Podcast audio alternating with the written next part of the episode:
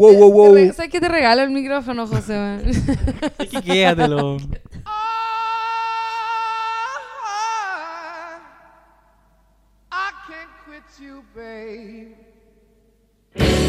Bienvenidos a un nuevo capítulo de No Sabes Nada Podcast. Estamos ya en el número...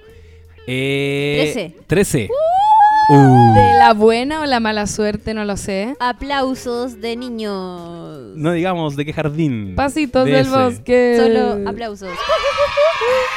Descubrí que hay un que hay otro jardín infantil cerca de mi casa que ahora se llama Niños del Bosque. Oh, Y el otro- poco original. ¿Y el otro cómo se llamaba? Pasitos Pasito. del Bosque. Oh. competencia desleal. Totalmente. Porque obvio que la gente le dice, oye, tengo a mi hijo en Pasito del Bosque. Es porque, es es que porque se- Carlos Antunes es como un bosque. Es porque él está en la calle del bosque, bueno. que al- Ah, obvio, obvio. Pero obvio que es por eso. Obvio que es por eso. Esto es eh, nuestro capítulo dedicado a Sharp Objects, serie de HBO de altísima, altísima calidad que por supuesto que teníamos que comentar y que bebe mucho de eh, nuestro capítulo que hicimos ya hace mucho tiempo sobre Big Little Lies. Por muchos aspectos que vamos a comentar a continuación. Mi nombre es José Bustamante y estoy con Claudia Cayo Hello. y Lula Almeida. Por favor, niñas, saluden. Hola.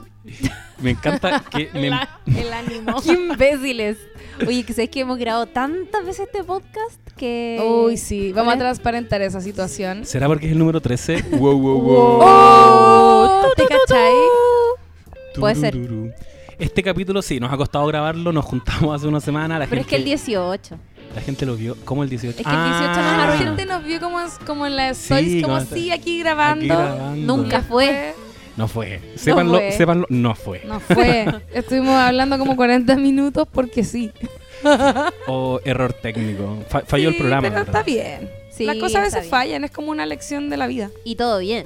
Y Oye, todo- sí, bien. y han pasado muchas cosas. pues. Eh, pasó el 18, la Lula estuvo de cumpleaños entre medio. Cumplí, sorpréndanse, no demasiado, espero, 33 años. Wow, son la Como edad de Cristo. Jesus. Muy, comentario muy bien llevados. necesario. Muy bien Muy. llevados, está todo en su lugar todavía, así que está todo bien. Oye, espérate, ¿el otro capítulo lo grabamos antes del cumpleaños de la Lula? No, no. Post. Ah, ya. Post. Ya, sí. No, si iba a fue ser post muy grave. 18. de hecho. Bueno, y se vienen los cumpleaños de nosotros, que somos full escorpión. Porque entramos en la mejor época a, A noviembre. a o sea, noviembre. no, no se todavía. vienen los escorpiones. pero ¿Qué día están? se viene. Yo el 20. Yo Yo el el- 16. Del 13. El casi. 13. Y son del mismo signo, no. Sí, bo, Escor. Ah, verdad, escorpión. Estoy Ah, trabajando Escort. con dos escorpiones en Real Maid. He tenido muchos amigos escorpiones en mi vida, me cae muy bien. Viví con un escorpión mucho tiempo. Bien. Excelente. Ya, oye, entonces hoy día vamos a comentar Sharp Objects, eh, que es esta, esta miniserie de HBO eh, protagonizada por la única, grande, excelentemente seca, ídola máxima, Amy Adams. Queen. Una, un, un aplauso. Queen of our hearts. Sí, muy bacana. Amy Adams. Sí, es ídola de ídolas. Así que propongo que partamos con nuestra clásica sección de este programa llamada La Sinopsis de No Sabes Nada. Mentira, nunca tuvo un nombre, pero se lo acabo de poner. La sinopsis de No Sabes Nada es presentada por Lula Almeida. Ah, yo la hago ya. La sinopsis de No Sabes Nada es presentada por Movistar. Ah, ¿te cachai? Qué seca. En un futuro, en un futuro, en un futuro. Se viene, se viene. Por Pizza Hut. Eh, real. Estamos comiendo pizza. Sí, una puizador de comida nos vendría fantásticamente. Eh, bueno, Sharp Objects. Se trata eh, de una mujer, ¿no es cierto?, que es Camille, interpretada por Amy Adams, que eh, debe volver a su pueblo natal, donde eh, vivió, ¿no es cierto?, hasta su adolescencia, para luego partir a una gran ciudad. Eh, y vuelve a este pueblito que se llama Windgap para eh, hacer un reportaje que la mandó su jefe, ella es periodista, porque hubo un asesinato de una joven que estuvo brevemente desaparecida y ahora desapareció nuevamente una joven y temen que tenga el mismo destino que la primera. Además, da un poco la sensación de que el jefe también como que la, manda eh, para que ella quizás sane algunas cosas porque se entiende que está pasando por un momento difícil. Eh, Camille, además, desde un comienzo te la muestran como una eh, mujer alcohólica. Y que, claro, tiene una apariencia, se, se nota que tiene algunos demonios. Y bueno, al llegar a este pueblo, nos encontramos con un, un típico pueblito que lo hemos hablado mucho aquí, eh, que son estos pueblos perdidos en el medio de la nada, que están como medios desfasados del como del, ah, del resto del mundo, ¿no es cierto? Como un poco perdido en el tiempo. Que es como un fetiche de la ficción televisiva igual. Sí, les encanta. Se repite caleta. El Sí. pueblito. Es que yo creo que también es porque como que es como un pe- en un pequeño mundo puedes contar muchas cosas, está todo ligado, qué sé yo. Sí.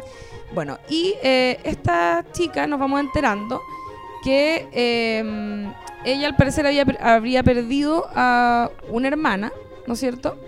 Eh, y entonces cuando ella llega al pueblo, llega a la casa de los papás, o de la mamá en realidad, que, tiene un esposo que es su padrastro. Eh, y eh, es un mundo aparte porque ahí sí que es como que estuviera en otra época, ¿no? La casa es como una casa victoriana, una mansión gigante. Eh, y conocemos a la mamá de Camille, que es una señora muy extraña y con la que ella pareciera tener una relación muy tensa. Eh, y bueno, cuando ella llega, se eh, comienza a hacer su investigación, se encuentra con el, con el detective que está llevando la investigación de estas chicas desaparecidas. Y. ¿Qué más?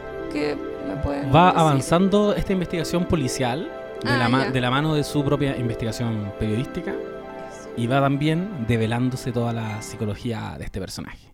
Que quizás hay que decir que ella desde el capítulo 1 la vemos que está súper quebrada, eh, partiendo por el hecho de que es alcohólica. Claro. Es- Y, y, es- y es- está como en una, pasando por una situación un poco depre, por lo menos. por lo Sí, bajo. sí. Y, y, eh, además, eh, obviamente eh, que- queda como esta duda de, quién es el asesino, como que están en esa búsqueda, ¿no? Eh, se sospecha de algunas personas cercanas a las víctimas, eventualmente aparece muerta la, niña que está desaparecida.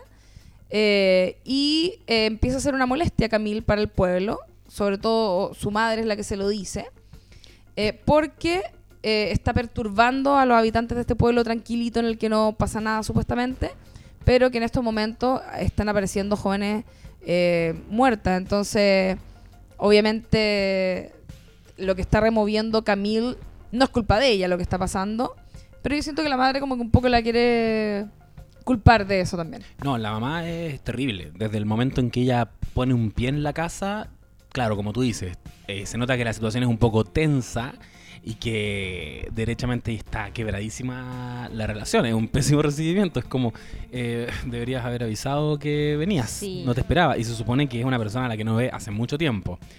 Eh, y claro, pues la mamá es todo un universo ella sola. Ella es una pers- un personaje que quiere mantener mucho las apariencias y, y si es incómoda la presencia de ella para el pueblo, lo es total, eh, mucho más para la mamá que eh, vive a través de cómo la ve el pueblo. Mm, su hija conflictiva solo viene a estropear eso. Claro. Además, eh, decir que la, esta hermana que decía yo que falleció, que es como. al principio da un poco la sensación de que quizás eso afectó a, a Camille y por eso se fue de la casa o algo así. Eh, y que es una muerte que la madre no ha logrado superar. Eh, y es como, es como lo que está entre ellas todo el rato, da la sensación. Como que esa tensión está latente aún. Como que la culpara quizás un poco. De hecho, creo que explícitamente en algún momento la culpa y le llega a decir como que no la quiere. ah, que ya. no. Ah, ah, qué suave. Sí, no, sí es lo peor, es lo peor. Esa parte Patricia es una locura. Clarkson. Vamos a hablar de eso yo creo Gran en algún actriz. momento, porque Sí, se lo dice después de que Amy Adams, o sea, ¿cómo se llama el personaje? Camille. Camille. Camille, Breaker. interpretada por la Queen Amy Adams, eh, la ayuda mucho eh, en una situación que es cuando desaparece la hermana y ella como que la encuentra. Ah, Entonces, sí. casi como un gesto de agradecimiento es decirle, ay, puta, nunca te quise, te voy a contar por qué nunca te quise, ¿cachai? Pero onda dando por sentado que nunca te amé. Eso- Oye, no nos adelantemos tanto. Sí, sí, sí. Quiero dar los, los- quiero presentar un poco como los, los detalles de, de la serie, como de la ficha técnica. Eh, Sharp Objects es, eh, ¿no es cierto?, una, una miniserie de ocho capítulos, eh, es de HBO, eh, un thriller psicológico, eh, y está basada en la novela de Gillian Flynn, que es la autora también de Gone Girl, o Per- Perdida. Sí, Perdida. perdida. eh, que al parecer es una esa mujer tiene hit tras hit porque perdía eh, Gone Girl recordemos que en su momento no ganó ninguna de las nominaciones que tuvo pero pero sí fue fenómeno. O sea, todos vieron la película y le fue muy bien. Y la adaptó David Fincher. y- Claro. Eh, bueno, habíamos dicho que estaba protagonizada entonces por Amy Adams. Y la serie está dirigida en su totalidad, en su totalidad por eh, Jean-Marc Vallée, que es el director de Big Little Lies y también de Dallas Buyers Club. Que, digámoslo, en Big Little Lies hizo un gran trabajo. eh, una serie que a nosotros nos gustó mucho, de la cual hablamos en, el- en uno de los primeros capítulos. Capítulo 2. Capítulo 2. Mira. Qué hermoso. No, capítulo 3. Ah, capítulo ya. 3. Y eh, la serie fue creada por Martin Oxon, que es una mujer, eh, que también es productora y guionista eh, de algunas series eh, que fueron muy importantes, como Buffy la Casa de Vampiros, Glee, Mad Men y Grey's Anatomy. Ídola.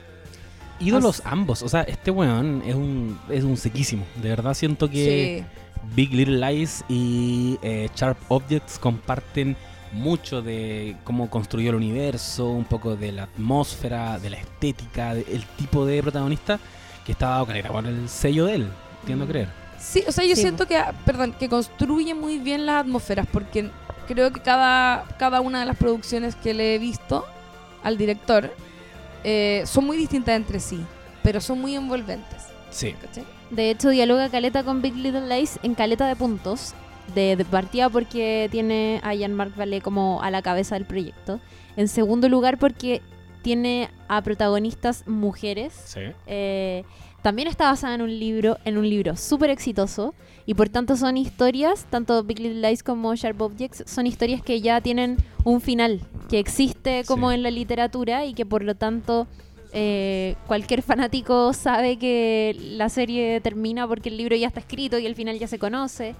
Eh, también porque son miniseries, entonces tendrían solo una temporada. Desgraciadamente con Big Little Lies, y lo hablamos en el capítulo, eh, es probable que por el éxito que tuvo se amplíe a una segunda temporada con eh, otros actores también, o sea, como que se una Meryl Streep y todo eso.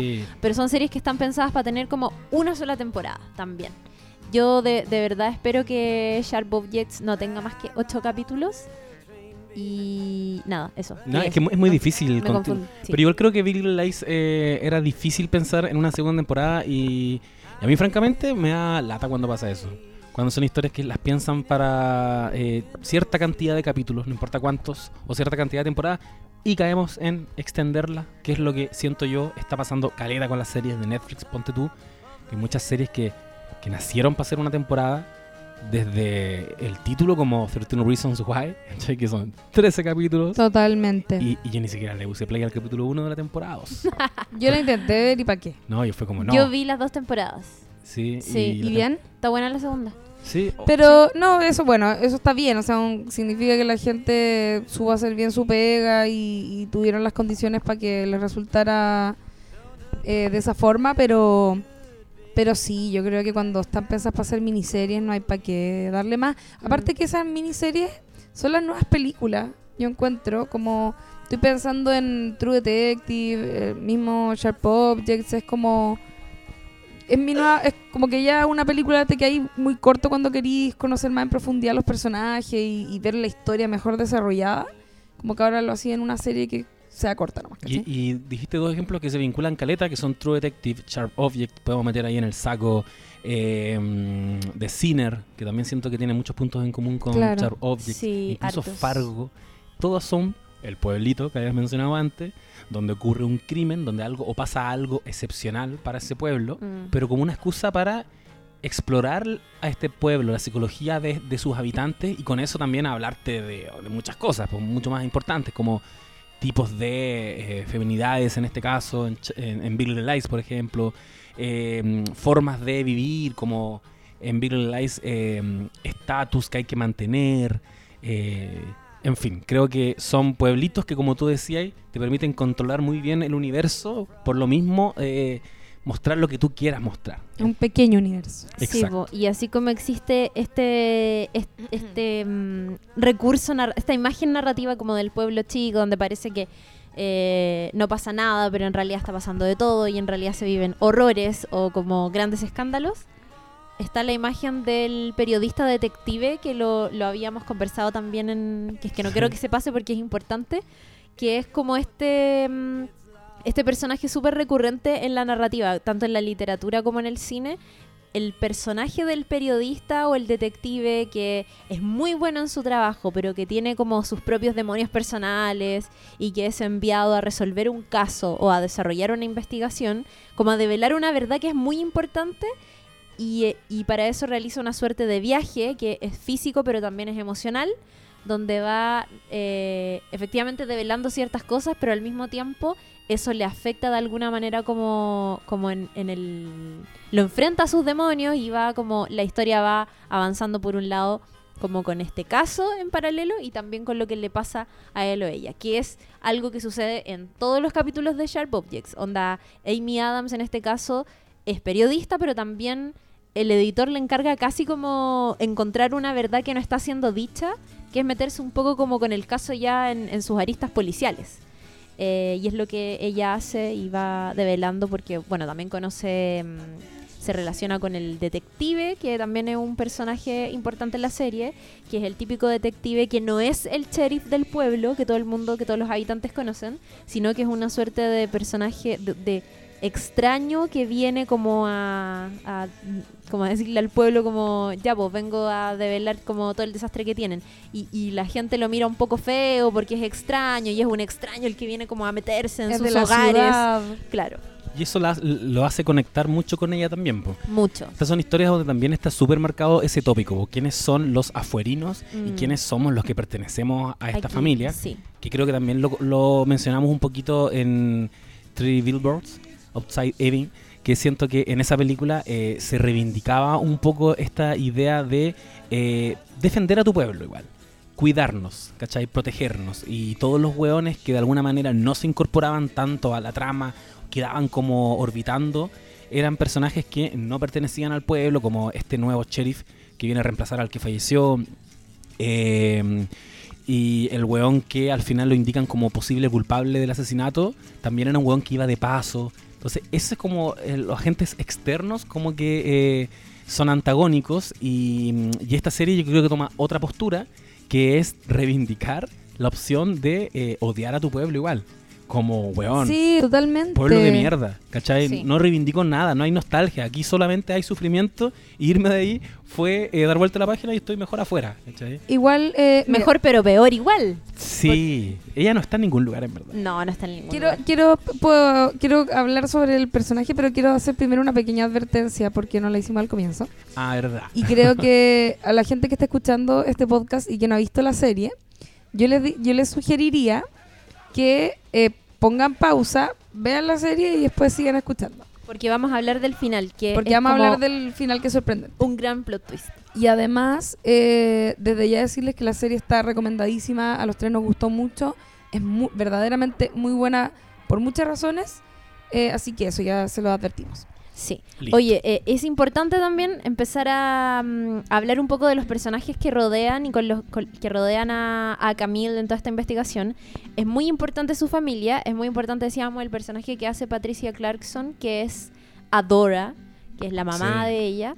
eh, que es una típica como vieja cuica, muy republicana, muy como de bandera confederada en Estados Unidos, que vive en una gran mansión que seguramente heredó y que es perfecta, que es como muy campestre. Y ella está casada con un hombre que también es un personaje muy bueno, que es como... eh, no sé si en algún momento se dice su nombre, sabéis que si, se lo, si lo dicen ya Sí, lo... es como Alan, lo una es un saco de wea tan grande. Alan, ese sí, weón. se llama Alan. Creo que si alguna vez dijimos que en Big Little Lies los hombres eran como accesorios y eran como, weón, están Sí. solamente de adorno, este, este tipo es un pusilánime. Es un es un guala, diría yo. Un gualala, así como que no hace nada. Es, me- eh, es medio ciútico, ¿o Sí, no? Es medio sí. ciútico. Totalmente. Es fanático Sí. de la música, tiene como una obsesión con el sonido. Que eh, el. Bueno, la casa a la que llega Camille, que es la casa de, de su mamá y de su hermana, que esta ca- es una casa campestre, como media, no sé cómo describirlo, victoriana, no, no Sí, victoriana. es, es una mansión Es como una- victoriana. sí. Una gran casa de muñecas. Sí. Es como una gran casa de muñecas. Eh, es una casa como muy antigua, pero que tiene como cosas Que, que de hecho me pasó que cuando la vi me dio mucho terror al toque porque me daba la impresión de no saber muy bien en qué época vivían los personajes que estaban adentro. Era como, oh, esta vieja vive como en el pasado realmente y, y parece que Camille es como el único gancho de actualidad o como de cable a tierra que, Totalmente. que tienen. La Y- estética de la casa, la ropa. Sí, eh, sí, paloyo, paloyo. La iluminación, todo, todo, Mm. todo, todo, todo. Y Alan es el esposo de la mamá de Camille, que tiene una fijación como con el tema del sonido, y de hecho es lo único moderno que tiene la casa, es como eh, los, Los equipos parlantes, de música, claro. claro, los parlantes. Pero él también tiene una obsesión con los vinilos y colecciona vinilos. Y eh, lo vemos en repetidas ocasiones como disfrutar en soledad y como excitarse. Tú hiciste mención a una escena donde él como que se masturba o como que se excita con... No, fui yo. Fui Ah, yo. ¿fuiste tú, José Manuel? sí. Sí. En el, el capítulo anterior, que no quedó grabado, eh, pongan ojo a una escena porque este montaje también es muy ágil y es muy especial. A Mm. veces es difícil de seguir por esta porque va intercalando, ponte tú, el, el raconto que están haciendo con lo que a ella le pasó en el pasado, con el presente. Y en ese montaje eh, también a veces te tiran mensajes muy subliminales Sí. y hay un momento en que este weón se despierta. eh, se, le, se le ve que está haciendo algo que uno podría creer que se está masturbando, se para rápido y muestran que en el suelo, porque esa fue la noche en que durmió en el living, porque había peleado con la señora. Eh, y, y en el suelo habían esparcidos puras carátulas de vinilos, pero solamente con mujeres. Entonces es una wea muy perdedora. Es como enfatizando que este weón está absolutamente castrado. Sí. Como ándate al living y mastúrbate con tu música, weón. Con las Sí. portadas donde están las minas más encima, así como me imagino el weón buscándolas. Sí. De hecho, su personalidad es muy importante para, el, para la conclusión de la historia.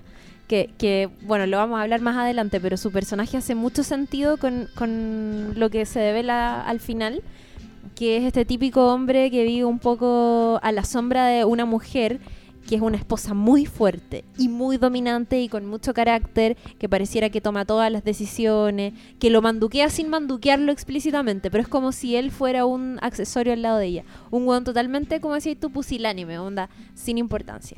Es que es heavy porque yo siento que ah, en algún minuto pensé como, ya, nadie puede ser tan pusilánime. Obvia- Obviamente este weón es víctima también de esta, de esta persona, ¿cachai? O facilitador. Y eso, después me doy cuenta de que es facilitador. Y ahí fue como, me estáis weando. O sea, el weón era así de penca. Y es más, cuando la loca como que lo alienta y lo aleona para que, como ya, vos ponte los pantalones, dile que dejó la cagada cuando se estacionó. Le sale tan falso. Como un weón que ni siquiera lo está haciendo por él. No sabe por qué la está retando. Como que está buscándose un conflicto para verse así como choro. Y esos weones que de la nada gritan así como... "Eh", Y, y sube el tono porque cree que eso lo- le va, a- va a inspirar más respeto. Y siempre va quedando como un patético todo el rato. Sí. Oye, bueno, la serie se llama Sharp Objects también, no, lo, no sé si lo dijimos. Ah, no, no lo dijimos. Porque Camille, que es el personaje que hace Amy Adams, em, que es esta chica que sufre la muerte de su hermana cuando es muy chica, tiene una mamá que la culpa y se va del pueblo, ella queda como con una especie de, yo creo, no sé, estrés postraumático, depresión, como con un drama psicológico muy fuerte. Y eh, se corta con objetos punzantes, que sharp objects, como con agujas, con tijeras, y lo que nos muestra y lo que no- se nos devela al final del primer capítulo es que ella tiene todo el cuerpo, excepto la cara, llena de marcas por estos tajos que se hace, que además no son simples tajos, sino que son palabras. Ella se tatúa en el cuerpo palabras como, no sé, conceptos así como miedo Claro. y como... Tenía como fuck you también parece, Sí, ¿no? sí, sí, sí, sí, sí. Y que eh, también cada capítulo de la serie está nombrada, eh, tiene el nombre de palabras que ella tiene tatuadas en su cuerpo. Claro, sí. Hoy yo quería eh, hablar un poquito de Camille, porque mm, creo que hay varias cosas que decir sobre ella como personaje. Primero, eh, un poco lo que hablaban ustedes recién de- del rol que juega, ponte tú, el, el detective. Eh, que yo siento que la periodista investigadora y el detective podrían haber sido perfectamente el mismo personaje. Y no lo son. Es como que lo hubiesen separado en dos y lo hubiesen hecho compatibles para ser interés eh, amoroso. Y por lo mismo como que tienen distintas cualidades, ¿no? Eh, los dos vienen de, de St. Louis, que es como la, mm, la ciudad grande que queda cerca de Windgap, del pueblito. Pero, a diferencia de él, que es eh, un, eh, totalmente un forastero, ella sí conoce al pie de la letra el pueblo. Entonces tiene como ese superpoder, ¿no es cierto?, de estar informada de todo, cacha todos los personajes, eh, o sea, todos los habitantes, ¿cachai? Y de esa forma puede ayudar a la investigación y así tiene algo que darle a él para poder eh, Intercambiar información. intercambiar información y ganarse su confianza, porque obviamente el investigador le carga que la periodista pueda citarlo en algo, etcétera. el detective Richard Willis, que es interpretado por Chris Messina. Mm, Claro. De paso, decir que están todos súper bien en sus papeles. Sí. No vi a nadie eh, Sí, bajo en esta serie. Y eh, a mí me, me gustó mucho el personaje de Camille porque siento que eh, el arquetipo que ella representa es uno que es eh, normalmente es masculino. ¿Cachai? El weón como depresivo con sus demonios y alcohólico, ¿cachai? Como en ese auto, como medio destartalado, que, que es como asumagado, ¿cachai? Escuchando Led Zeppelin. Él escuchando Led Zeppelin y todo. Y no, pues, es una chiquilla. Porque existen chiquillas así en el mundo. ¿Cachai? Como que esa, esa energía no era netamente masculina. ¿Cachai? Eh, eso, eso me gustaba muchísimo. Siento que, que le, va- le, va- le vamos dando profundidad al personaje. ¿Cachai? Vamos, vamos entendiendo que sus conflictos son muy profundos. eh, que la forma que tiene como de sintomatizar también es muy compleja. Eh, además, eh, decir que también la serie tiene un, eh, un ritmo muy particular, eh, una forma de un montaje muy eh, especial y que te va envolviendo con esta atmósfera que yo creo que, hablando de personajes, también pasa eso muchas veces, que hay, hay como elementos que, que se vuelven personajes dentro de una historia. Cuando tú, la casa yo siento que totalmente es un personaje, ¿cachai? El pueblo también es un personaje.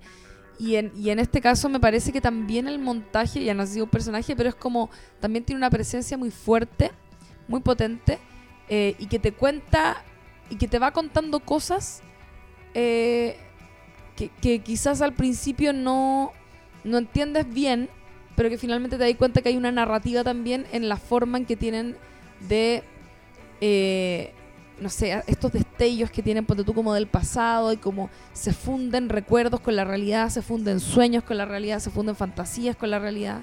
Eh, muy interesante. Y que también viene un poco de eh, Big Little Lies. Eh, ocurre con una de las personajes que también tiene un trauma en el pasado asociado a una violación. Y Con creo el personaje de que Shailene Woodley. ella, Sí. ella. El showrunner de esta serie que dijimos que se llama Es- Jean-Marc Vallée. No, es el director. La, la, Ah, la, creadora es Martin Oxon. Ah, ya, ya, pero yo quiero hablar de Jean-Marc Vallée, que es el que está... el- En Big Little lo que hay en común, que es un weón que reconstruye muy bien la psicología de su protagonista. Porque claro, se hace un personaje el montaje en la medida en que la psicología de la protagonista es un personaje. Eh, al punto en que los recuerdos se aparecen como se aparecen realmente los recuerdos. No es como el pensadero de Harry Potter que te sacáis como una- un pelito y vamos a recordar esta. Sí.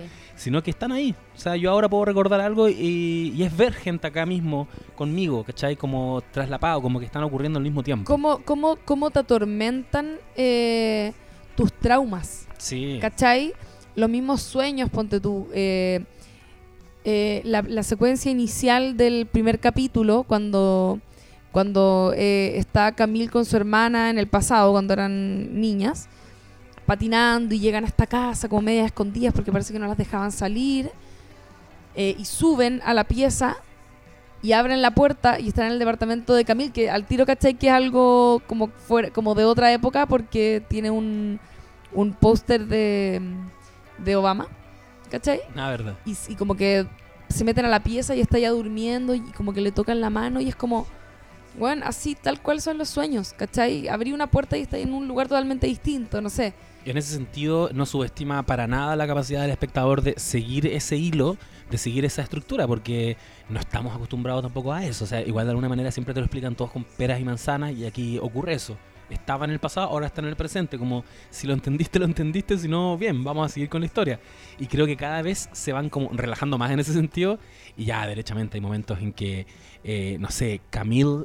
Porque al principio son eh, racontos de cuando ella era niña que se vinculan con el presente de ella adulta. Mm. Después hay racontos de ella también adulta. como de en el presente, pe- o sea, en el pasado, pero no tan en el pasado. Un pasado reciente. Sí. y ahí es más difícil identificar. Sí, pues y la- lo- los flashbacks que tiene ella de como de la adolescencia tienen que ver con recuerdos que tiene en el pueblo en una época cercana a que la hermana se muriera y son recuerdos que tienen que ver como con una especie de cabaña metida en un bosque y no sabemos qué pasó exactamente en esa cabaña, pero se nos da a entender de que hubo una especie de violación como o no, donde ella estuvo es que son- involucrada, son, pero son eventos eh, separados. Hay uno en que ella la violaron derechamente en el, cole, con el colegio. Estos como eh, jocks, como el, el... ¿Cómo se llama? Como una especie de ritual iniciático. del- ¿Cómo se Sí, llama? el- eso me dio la impresión a mí. Sí, po. Sí. Y, pero, pero eh, la cabaña es como un elemento extraño que está ahí y que para ella como que la marcó de alguna forma, pero que no se explica. Pero, ¿e- ¿es mi idea o, o como que en la cabaña tenían fotos como porno pegadas? Sí, pero no sabemos de quién era esa cabaña. Por eso es como raro es también. muy raro. Es, muy, muy Es raro. como que a ella le hubiese choqueado de alguna forma ver eso, pero no, no, no sabemos realmente como por qué, qué hace ahí esa cabaña. Y pareciera que está conectado con lo que seas tú, que, eh, que es el grupo del equipo de la selección como de rugby, no sé, de fútbol del colegio, Claro. que eh, tenían este ritual de eh, todos eh, violar a una joven y era como la elegida, casi como favorecida por esto. Claro. Inmediatamente después pasó eso raro en la cabaña. Como que estuviera un poco conectado porque geográficamente están casi al lado. Sí. Al- una- un episodio fue en el bosque y el otro fue en la cabaña, que está lleno de fotos. O no sé, No o quizás sé. estoy especulando. Sí, yo No, te- pero a te- mí me dio tengo una pregunta. ¿Ustedes se acuerdan si en esa escena cuando la violan ella tenía el pelo largo? Tenía el pelo corto. ¿Tiene el pelo corto? Ah, Según ya. yo tiene el pelo Ah, corto. ya, yo me- Porque me acuerdo de haberla visto como con ese traje de porrista. Ah, ya. Pero ver a la, a la Amy Adams como el- a la Camille adolescente, no a la... No, a Amy sí. Adams. Sí, es que, digamos. pe- pe- bueno, me pasa el rollo que a lo mejor tenía el pelo largo antes. Mm. Eh, no, y quería decir también que en estos, en estos flashbacks, estos como destellos que ella tiene, que va teniendo a lo largo de toda la serie, eh, también se van cos- como que al principio no los entiende uno bien. No sabe qué es lo que ve. Ve fantasmas, está alucinando, quiénes son esas personas que ve. Eh, pero de a poco, eh, esa- esos destellos que empieza a tener se empiezan, empiezan a tomar forma y te van contando una historia en paralelo que luego eh, obviamente ayudan a entender mejor todo lo que está sucediendo. ¿Cachai? Eh, y una- algo que tenía anotado aquí respecto de, de- de cómo funciona este montaje que hablamos y esta historia que como que cor- corriera por dos tiempos distintos, ¿cachai? Por dos épocas distintas. Eh, y, es, y esta sensación de que el pasado y el presente conviven en un mismo espacio y en un mismo tiempo. ¿Cachai? El momento en que ella vuelve a este pueblito y a esta casa que es como atemporal, es como que el pasado estuviera presente todo el tiempo. ¿Cachai? Me encanta. Me encanta eso porque se vincula directamente con una película que también es protagonizada por Amy Adams, que es The Arrival, Ya. La amo. y que te habla de que el lenguaje como el- el- la concepción holística de la realidad, es decir, que todo está ocurriendo al mismo tiempo, determina el lenguaje de ellos, que eran estas figuras que no se leían linealmente. Eh, y ahí también jugaban mucho con eso. Está ahí toda la película pensando, spoiler, se viene spoiler acá, porque esto es muy importante. Eh, que está ahí toda la película pensando que ella está teniendo recuerdos de un pasado con el hijo y después te das cuenta de que no, eran recuerdos del futuro. Sí. Claro. Porque está todo pasando al mismo tiempo. Sí, es cuático eso. Eh, la manera en que está narrada la historia, que son estos saltos que decía la Lula, como que, que tú explicitabas y recién con respecto a los recuerdos de Camille, son muy importantes para contar otras cosas, como las que decía el José, que son cosas que no se dicen explícitamente, pero que sí se insinúan y que nos sirven para conocer un poco cuál es como la psicología de cada personaje. Eh, como dimos el ejemplo de esta, del, del esposo de la mamá de Camille, que es este viejo que se pajea con, la, con los discos de mujeres. Eh, y em, está de la mano con otra cosa que dijiste tú, que es cómo lo bien que están construidos psicológicamente los personajes. A mí me pareció como, demas como redondito realmente toda esta historia que ya, spoiler, pero al, al final lo vamos a hablar, todo se, eh, se justifica y se afirma sobre un sobre uno o dos traumas psicológicos muy importantes que tienen que ver con esta protagonista y que tienen que ver a su vez con una manera de ser de una mamá, eh, que a su vez arrastra un poco a la hija de una manera de dominación psicológica importante y que genera en esa hija un patrón de comportamiento importante también, que tiene que ver con el final de la historia. Es como que todo está relacionado. Y en cuanto al tratamiento de los personajes, onda psicológicamente, a mí me pareció que está demasiado bien construido y esas cosas no pasan siempre. Sí. Eh, muchas veces las decisiones como de hacer a un personaje alcohólico o de, de- de plantar a un detective en un caso, en una teleserie o en una serie policial o en una película, muchas veces son un poco arbitrarios y a uno no le quedan del todo claro como por qué el personaje es así. Y siento que en esta serie nos queda muy claro por qué la mamá es así, por qué la hermana chica es así, por qué Camille es así. ¿Por qué hasta por qué bueno, el La- pueblo es así? ¿Cuál es como la, la tía. idiosincrasia que opera la tía también, ¿cachai? Que es muy importante. Que es una tía cómplice de toda la de, de todo lo que bueno, es que no quiero Todo lo decirlo que va todavía, pasando. todo Es lo que que va pasando. sí. Vamos avanzando en la historia, quizá. Sí, sí, sí, sí, sí, avancemos en la historia. Es que sabéis que no hemos hablado tampoco de Ama, que es la hermana, La hermana. que es la, media hermana de, mm, de Camille Prager, que es una, un personaje muy, de hecho, es muy importante, que es interpretado, loco, gloriosamente por Elisa Scanlon, que se pega como un tremendo papel, eh, que es una adolescente, debe tener unos 15 o 16 años, que es la eh, hija menor de esta mamá muy posesiva y todo, y media hermana de Camille, que es hija además de esta, de este personaje, de este hombre como que vive un poco a la sombra de su señora. Y es una adolescente que tiene como una especie de doble vida en el, en el, en el cuerpo, iba a decir, en el, en, la- Pueblo. en el pueblo, porque por un lado y en la casa se comporta como manda su madre, Claro. que es como una niña de partida que nosotros vemos como vestida físicamente con unos vestidos así. Como de muy- muñeca. sí, Como de muñeca. visten. Mm. Muy angelical, muy bien peinada, muy como santita. Y también vemos, eh, y eso lo vemos desde el principio, tiene como una doble vida fuera de su casa, que tiene que ver con ser una pendeja como que usa short corto, que anda en patines, que es muy como de carretear, que usa el pelo suelto, que es todo lo contrario a lo que vemos en la casa. Que está fumando puchos, toma copete, Que se roba toma copete del copete, minimarket. Verdad, verdad, verdad. Y, y- Y y- es la única que conoce eso. O, o nos dan a entender que la mamá de alguna manera lo sabe, pero se hace un poco la loca porque lo que a ella le importa es que su hija sea así y como que, o sea, en la casa al menos verla y convencerse de que eh, está siendo como ella la crió o como ella quiere que sea. Entonces hace un poco la vista gorda con eso. O sea, después vamos a entender que la mamá lo único que quería era tener a alguien a quien cuidar. Sí, po. En la medida que ella le ofreciera eso dentro de la casa, te puedo Ya, cuidar. No olvidamos del resto. Sí. Y eh, ella tiene un personaje bien particular porque además eh, nos dan a entender de que ella viene un poco como a ocupar el lugar de esta hermana muerta sí. eh, y por eso la mamá tiene una especie de fijación con ella. Camila además no ha compartido mucho con ella. Ella como que después de la muerte de su hermana se fue del pueblo, hizo su vida, se dedicó al periodismo, no sé, se fue, como que se desligó, no mantuvo de hecho ninguna comunicación con su familia hasta que ahora le tocó volver. Entonces es casi la primera vez que está conociendo realmente a su hermana. De hecho, cuando llega, eh, Camille se va directo cuando están haciendo como esta búsqueda a ver si encuentran a la chica que está desaparecida. Y ella se topa con ella, habla, habla con, con Ama y con sus amigas. Eh, y no sabe que es su hermana. Sí. Se da cuenta ¿Verdad? después cuando está en la casa. Sí, po. Y la ve de otra manera. Claro, es Y entiende al tiro como, como está haciendo, está Claro. pendeja. Y es muy relevante eh, la existencia de ese personaje porque una cosa sería llegar a una casa donde está mi mamá piteada viviendo con su nueva pareja, todos muy enfermos, me desconecto de ellos. Pero aparece este personaje que se vuelve de alguna manera como en una responsabilidad para Camille. Porque, ¿qué hago? ¿La dejo? ¿Dejo que le hagan todo lo que le hicieron a mi hermana? ¿Lo que me, me hicieron a mí? O sea, yo estoy así de cagada por, porque me crié con esta señora. ¿O la dejo ser? Porque en algún minuto igual se insinúa que se produce como un grado de envidia, como puta, esta cabra chica está teniendo todo lo que yo no tuve también, pues, ¿cachai? Como puta que se le hace fácil, como ella sabe hacerla igual. Y sí, es como que hace lo que quiere. Sí, Hace- sale de la casa, carretea, después vuelve, la, la- la- la mamá la trata bien, la quiere, a diferencia de a Camille, que pareciera que la odiara y que fuera un estorbo que esté ahí.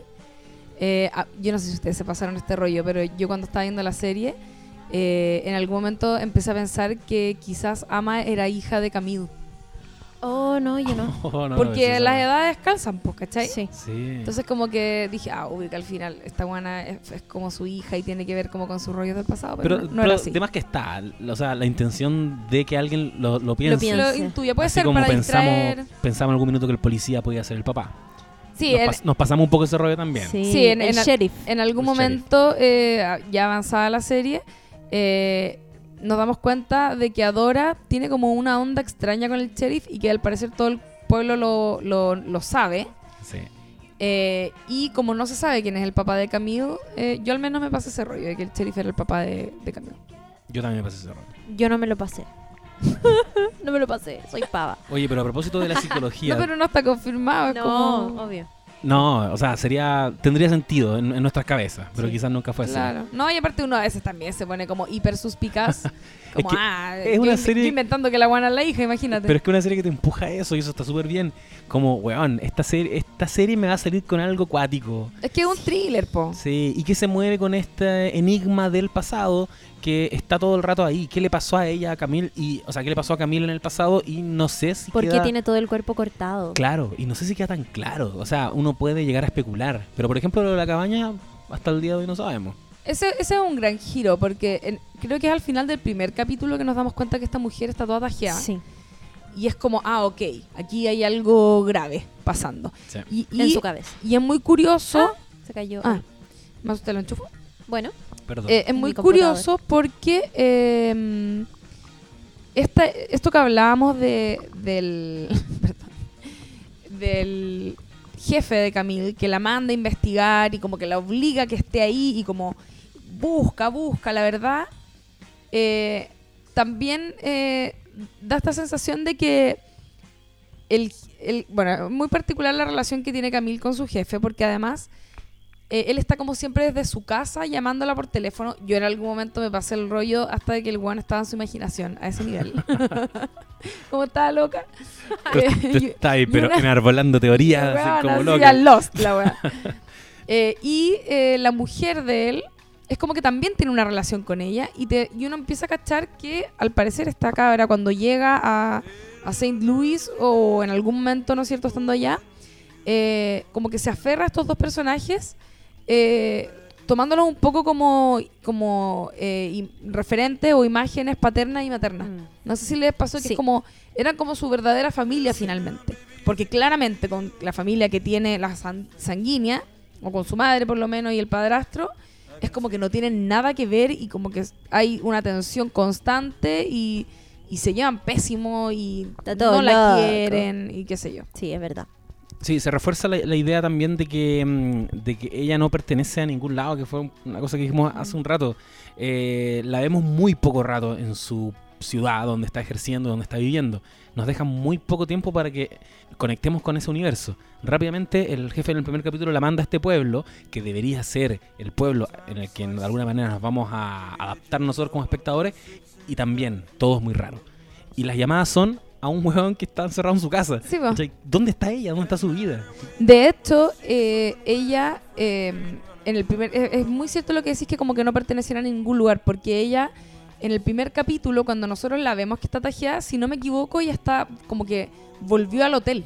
Sí. Vuelve a un hotel de carretera, estos típicos gringos así, motel de carretera, que en- como que allá son no, no pacu, sino que para dormir. No Y- Pacu, sino Pado. claro. Claro.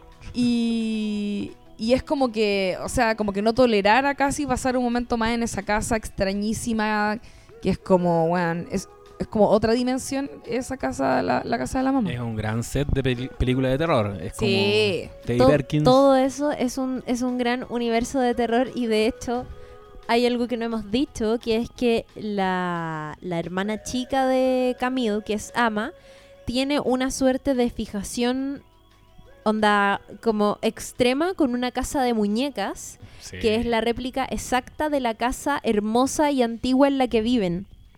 Eh, desde el color, desde el, eh, los lo- la división interna. Y ella parece que entregara como, junto con la mamá, todo su tiempo libre a mantener esta casa, que es fiel reflejo de la casa donde viven, que además como un adorno muy importante en la casa. Ese lugar, ese espacio físico, es como, efectivamente, como si estuviera en otro espacio temporal. Y eso queda más que claro en el capítulo, no me acuerdo el número, pero en el capítulo en que ellos celebran eh, una fiesta como confedera, una fiesta confederada, Sí. eh, que es muy brígida. Que el capítulo entero es como, qué chucha esta familia, están todos locos. Y ahí yo ya me quedé como, como que ya empecé a sentir ya explícitamente el peso del, del thriller psicológico. Ahí ocurre un en momento muy capítulo. violento, que es cuando ella va a la tienda, la obligan a ponerse la ropa como a la usanza de la época que están representando, acompaña a la mamá y a la hermana a la tienda, y, y cuando se mete al camarín pasa para cambiarse de ropa, al probador, la mamá le quita la, la ropa con la que ella venía, como obligándola a salir con lo, que- con lo que están comprando. Y, y qué significa eso? Que al final eh, abren la puerta y, y la hermana chica se encuentra con su desnudez y todas estas marcas y todos estos rayados que se había hecho ella.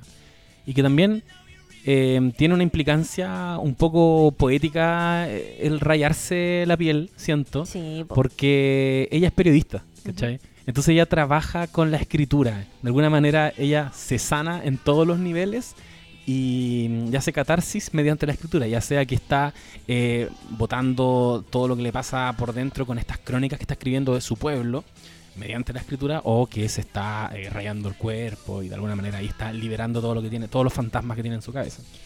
Avancemos un poco en la, en la historia quizás.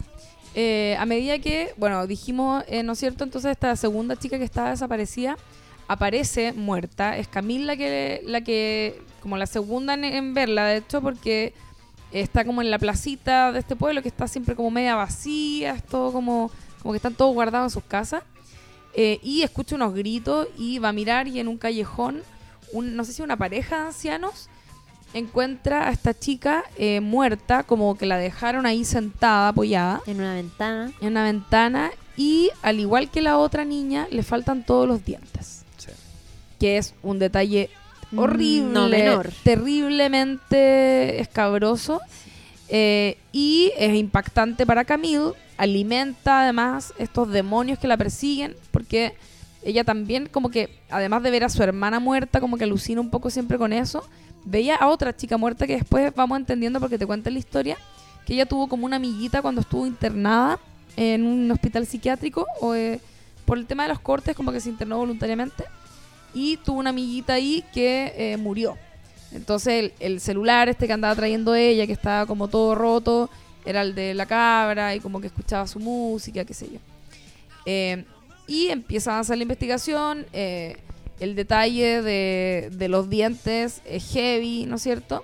Y hay que decir acá que como esta es una wea muy pueblerina también, inmediatamente eh, se revela quiénes son los dos principales sospechosos. Ah, claro. Y esos buenos tienen que cargar con esa cruz de ahí en adelante. Que uno es el papá de la primera niña que murió y el segundo es el hermano mayor Sí. de la segunda niña, ¿no? Que además, eh, curiosamente, la gente del pueblo lo apunta como posible asesino porque encuentran que lloraba mucho.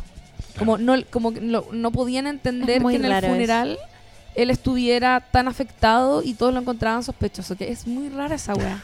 es como, no sé si es como de machismo o, o como O gente que, claro, como queriendo ver weá donde no las hay. Yo creo que eso tiene que ver con como la psicología en general del pueblo que se nos presenta en esta fiesta como en honor a los confederados, eh, que, son básicamente como que, que se remontan un poco como a la guerra civil estadounidense donde habían algunos que estaban a favor de la esclavitud y otros que no.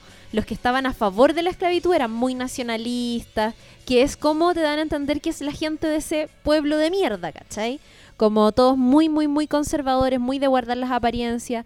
De hecho, la mamá de Camille, no sé si se acuerdan que cuando van al funeral de una de estas niñas, ella eh, la lleva como a comprar ropa o como para el funeral, onda, a prepararse y a ponerse distinguida para estar en ese funeral, ¿cachai? Entonces como que se pide todo el rato guardar una apariencia, como guardar una compostura hasta frente a las cosas más terribles que sucedan, como la muerte de una niña de, no sé, 15 años, ¿cachai? Muy de pueblo. Muy de pueblo, y por eso les impacta tanto que este hermano mayor llore tanto, es como, onda, todos estamos guardando la compostura y tú no lo estás haciendo, por algo será. Y por eso ella conecta también con este hermano mayor, porque yo tengo notado acá que en el capítulo 3 tiene una conversación, su primera aproximación a este sospechoso, como queriendo entrevistarlo, y de lo poco que alcanzan a hablar, porque él como que está reacio a dar entrevistas, eh, dan cuenta de que se, se identifican eh, mutuamente, como que se reconocen, ambos no se sienten a gusto en ese pueblo. Él también eh, llegó... También estaba afuera. Él también nació en otra ciudad y llegó a ese pueblo y estaba chato. Y le dice en una parte que en la ciudad puedes ser quien tú quieras, que es algo que no te lo permiten estos pueblos chicos donde están todos mirándote siempre. Ay, totalmente. Y ahí te señalan un poco que tienen harto en común estos dos personajes. Y te lo Sí. dicen ya, capítulo 3, aquí se está produciendo... en- Listo. algo está pasando acá, compadre. Hay una empatía, claro, los dos han perdido a sus hermanas menores, Sí. etcétera. Y en la contraparte, ella también se empieza a, no sé si lo dijimos ya, pero se empieza como a aproximar de una manera más afectiva al detective, que también es un afuerino. También te explican que por eso se produce esta conexión, eh, por esta simbiosis que mencionabas tú eh, antes, que es como yo te doy información que tú no puedes, eh, a la que tú no puedes acceder porque yo conozco muy bien este pueblo, y él como que se ampara en la institucionalidad. Yo te puedo decir cómo avanza la investigación, para que lo pongáis en tu en tus reportajes, pero que no necesariamente la investigación está avanzando hacia el lugar correcto, ¿cachai? O sea, lo que ella tenía era mucho más valioso que lo que tenía él y eh, en este trabajo como en conjunto empieza también a producirse algo ahí, empieza a producir una cierta química. Y empiezan, bueno, uno también, eh, yo creo que porque uno ha visto serie y película y todas las cosas, uno sabe que los primeros sospechosos no van a ser los culpables, Sí. aparte que hay gente que no nos importa. Y estos eran súper no los culpables, como, bueno, Y empieza, empiezan a aparecer eh, nuevos personajes que ella va entrevistando, se va enterando de su existencia. Eh, siempre está también, está como, como que Camille molesta en el pueblo en general. Molesta a la mamá eh, con su presencia, digamos, pero también al sheriff, que es como tenía la gente nerviosa, ¿cachai? Eh, y empiezan a aparecer entonces todos estos nuevos personajes. Está el sheriff, está, está estos dos sospechosos, está la polola del de este sospechoso que es el hermano de una de las chicas que muere, que es una cabra muy particular también, eh, como muy popular y cuica y como que quiere ser famosa a toda costa, entonces uno también dice, ah, claro, esta cabra... lo- lo- lo- a veces lo- los psicópatas, ¿no es cierto?, que son narcisistas y que hacen este tipo de cosas, muchas veces lo hacen por esas razones, Sí. para hacerse conocidos, ¿cachai? Entonces como que uno empieza ya a proponer casi eh, culpables y se suma un episodio que yo lo encuentro bastante creepy, que es cuando Camille habla con este niño como a través de una sí. ventana y que es como en una casa así como crack house, como que está el niño jugando con una pistola, creo. Sí. Sí. Y ella le pregunta cosas y el niño le dice, ah, porque este niño supuestamente había visto cuando habían abducido a una de las niñas. Y eh, él dice que se lo llevó una señora de blanco. Sí. Y es como, ahí uno dice, chucha, ¿qué es esto? Es como una historia de terror, Nos eh, estamos un poniendo mito, weón. X-Files, weón. Claro, Sí. ¿cachai? Eh, ese to- me, me encantan en todo caso esos toques que tiene medio terrorífico. A mí la serie me dio mucho miedo verla eh, cuando estaba sola. ¿Cachai? Como por las alucinaciones que también tiene Camille, son medias satánicas. O sea, hay un momento, al principio estos recuerdos se aparecen como fantasmas, pero después ya se entrega derechamente al concepto fantasma y es como cerrar una puerta con espejo, ¡pa! Está el Sí. recuerdo atrás de ella, ¿cachai? Está como persiguiéndola y la intención derechamente ahí debe ser asustar. Y, fa- y hay y mucho de fantasía también. Sí, y que aparezca este mito también, me encanta, como de la dama de blanco, que en el fondo es como nuestra llorona, que es como el, el clásico folclore local de una mujer fantasma. Eh, mm, me gusta porque en algún minuto igual te hace inevitablemente pensarlo como, a ver, y si la cuestión va a tener una explicación, yo lo pensé, ¿Sobrenatural? sobrenatural, como es Ah, ya no tan me- pragmática la serie, son todos tan pragmáticos que si me salen con eso, ¿sabéis que Lo aplaudo igual. Como, weón, le vamos a dar, le vamos a dar cabida a esta opción también. Y sabéis que es sazón, ¿cachai? Porque le añade como una pizca de misterio de otro tipo que no, no estábamos considerando. Sí, ¿Cachai? Y, y a la vez te están diciendo que es una mujer. claro. ¿Cachai? Y eh, puede ser, ¿no es cierto?, una pista falsa, pero las cosas no están ahí por nada. Exacto. ¿Pero no les pasó que siempre sospecharon de la mamá de, de Camille? yo paulatinamente, pero yo creo que ya muy avanzada la temporada, me abría esa posibilidad. Porque ya era tan antagónica ella que yo dije, ya, ya hizo el- todo el mal que podía hacer en este universo, ¿cachai? Que fue cagarle la vida a este personaje. Ahora, como concretamente matar personas, se lo dejo a otro tipo de personaje. Pero avanzada la temporada, en algún minuto dije como, weón, ella es más mala de lo que nos mostraron al principio. Es que cuando Puede te ser. dicen la dama de blanco, Sí. la señora de blanco, era como, oye, es que es la vieja. No, y ella lo, re- ella lo recuerda. En un minuto ella la ve. Cuando él le dice vi a una dama de blanco, ella ve a una dama de blanco, como estas eh, ilusiones que tiene, como la Claro. fantasía, y es la mamá. Claro. Es la mamá caminando por el bosque. Tiene, claro, ella tiene... eh, eh, me- eso en algún momento a mí me confundió mucho, pero luego entendí que, claro, que eran fantasías, como funcionan las fantasías, ¿cachai? Sí. Que uno pone cosas en lugares eh, como porque está ahí fantaseando, ¿cachai? De hecho hay un capítulo eh, en que al final, porque empieza a ser un peligro, uno también se empieza a pasar el rollo chucha.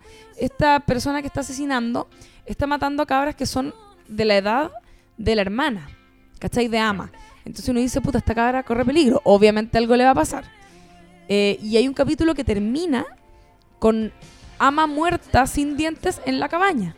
¿Cachai?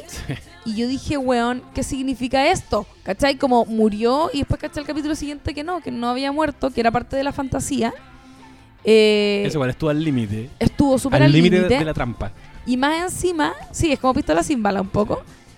Eh, pero es que, claro, era como, era como todo tan confuso porque también eh, como que ese flash forward, por así decirlo, que uno pens- pensaría que era, pero al final era solo una fantasía. También, eh, como el- en la secuencia misma que te la estaban contando, te estaban diciendo que, que no estaba muerta necesariamente. Era como algo que estaba pasando en un tiempo que no era ahora ni en el pasado. Entonces era como, ah, va a pasar ahora. Y después como, no, no pasa. Era solo parte de una fantasía, ¿cachai? Y eso va de la mano luego con que hay un capítulo que yo me acuerdo que lo hablamos la otra vez también, que creo que ustedes a lo mejor no, no lo habían pensado, pero yo sentí, yo vi el- la- cada capítulo lo vi con eh, este previously, ¿cachai? Con el resumen del capítulo anterior o de los capítulos anteriores, donde seleccionan muy cuidadosamente cada escena que te va a servir para el capítulo Por que si viene no a continuación. en estas cosas. Claro. Y en ese previously te querían decir que era Camille la asesina, ¿cachai? Y rápidamente uno obviamente se da cuenta que no, pero es como que se juega con eso. Eh, y porque también al mismo tiempo es el detective el que empieza como a querer investigar a, a Camille porque cacha que algo tiene raro. Sí. Y, eh, Y porque el weón se enamoró hasta las patas y como que también está un poco obsesionado. está enrollado Está con esta weona que está muy, es Sí, rarísima. ver, ¿quién- qué, qué esconde ella? Y que sí, sí. Aquí, aquí me pongo como hetero, blanco, sambo y todo. ¿Qué onda tu brazo? El José está haciendo una agua muy rara con el brazo, no lo puedo Ay, creer. sí, Bueno, no me qué había dado extraño. Tiene el brazo al revés. Vos no me he dado Loco, cuenta. dale vuelta lo máximo que voy. Weón. ¡Ah! ¡Concha tu madre! Weón, Dale vuelta. onda. Weón, El esto- exorcista. Yo pensé que solo podía hacer esto, que es como ya todos podemos hacer esa weá, pero tú Weón, podías. lo dio como vuelta entero. Después llegar- hagamos Mira, una historia de esto. ¡No! Me Sí, cago. Porque la gente no está entendiendo lo que está pasando les y vamos a subir un video para que lo vean. para que lo vean. Ah, Lo vamos a lanzar justo con el capítulo. Lo voy a dejar en la descripción del capítulo. Eso. Para el minuto tanto, si quieren ver el video del José haciendo esto, pincha acá. Sí, bueno, y mi, y mi mano- brazo estaba así mientras yo hablaba, entonces la- Sí. la, luna estaba un poco perturbada. Yo. Sí. Oye, yo Eh, creo que ya tenemos que entregarnos como a, lo- a las grandes revelaciones. Ya, Ya. vamos, demos. Ya, la, la primera gran revelación acá es que em, la descubrimos que la mamá de eh, Camille y Ama, que es el personaje que hace Patricia Clark. Clark. Clark Patricia o Clarkson? Clarkson. Ídolo, ídola. Sí. Ídola. Eh, la primera gran revelación es que el personaje de Patricia Clarkson, que es la mamá de Camille y de Ama, está eh, haciendo enfermar a su hija y entendemos rápidamente que fue ella la causante de la muerte de la hermana menor de Camille, que es, finalmente como el punto de partida de todo este gran trauma que tiene ella, el motivo por el que se fue del pueblo, etcétera. Em, descubrimos esto porque después de un episodio que no recuerdo particularmente cuál es, ah, cuando creo que Ama se pierde o algo le, le sucede, después empezamos a ver a esta mamá eh, cuidando excesivamente a Ama como acostada en una cama, dándole jarabes y mirándola con un amor eterno, así como en una devoción absoluta. Y después, la que cae en esta situación es la misma Camille, que empieza a ser atendida por esta mamá y que vemos que rápidamente enferma de no sabemos qué mierda. Igual ahí hay, hay un detalle, porque es como.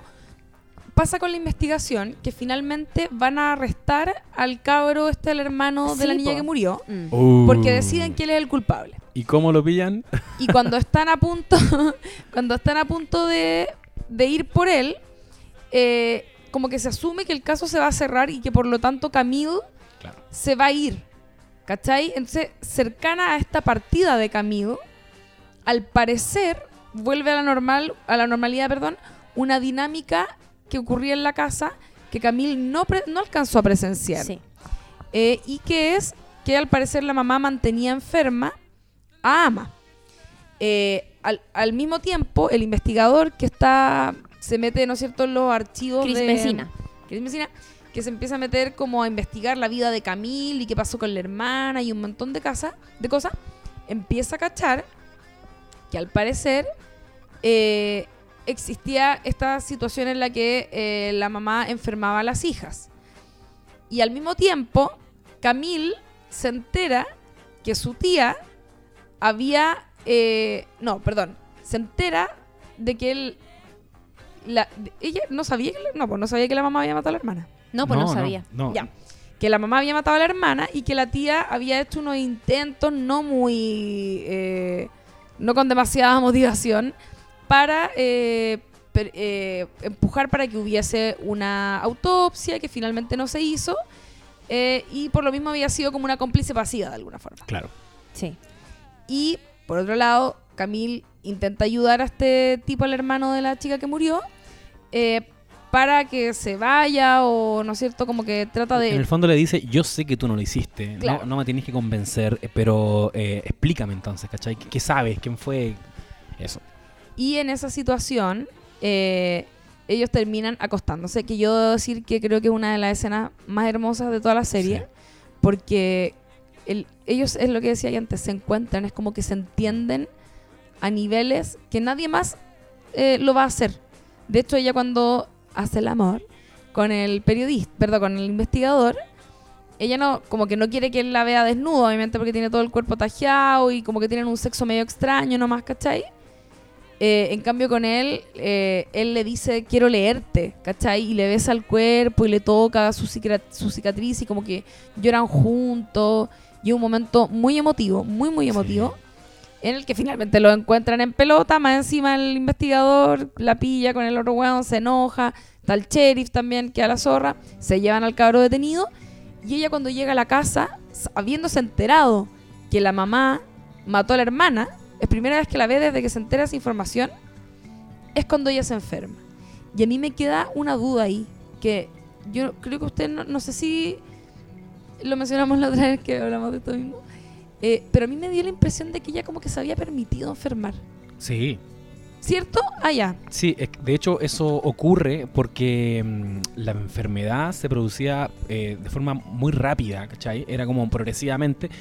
Y, la, y a la hermana menor, la que la estaban enfermando ahora, le estaban dando dosis menores o ella no se dejaba... No, eh, ella generó una resistencia Ah, eso. al veneno. Eso. Entonces lo que pasa es que cuando ella llega a esta cena y, entiende todo lo que está pasando y observa todo ahora como ya el, el panorama completo y se da cuenta de lo que le están haciendo a, a la hermana que está enferma y trata de eh, instalar la idea de que se la puede llevar de ahí como para salvarla. Ah, ok. Cacha que, que la miran y le dicen, oye, eh, agradecemos mucho tu, tu sugerencia, pero no, pero no puede porque van a empezar las clases. Cuando ocurre eso y se da cuenta que no le queda más salida y se están llevando a la hermana a la pieza como para seguir enfermándola, ella pega un grito y dice como, ay, me siento tan mal, porque ya en ese momento entiende la psicología de la mamá. Entonces sabe cuál va a ser la reacción de la mamá. Y inventa que se siente mal. Me siento tan mal y como que la mamá la agarra y se la lleva a la cama y por fin cumple su fantasía de atenderla. Y ahí empieza a darle estas dosis muy altas de este veneno que le estaba suministrando a la hermana. O sea, yo creo que le da dosis que ella no había recibido nunca. Claro. Porque a diferencia, eso, un- no es un detalle menor. A diferencia de sus hermanas, Camille fue la única que no le aguantó eh, que la enfermara. La, que, la, la rebelde que no quería que le dieran el jarabe malo, que le tirara la cuchara a la chucha.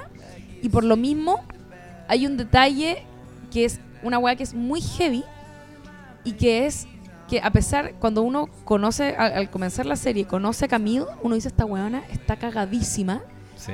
y hacia el final te das cuenta que no, po, que esta weona se salvó. Es la única que se salvó.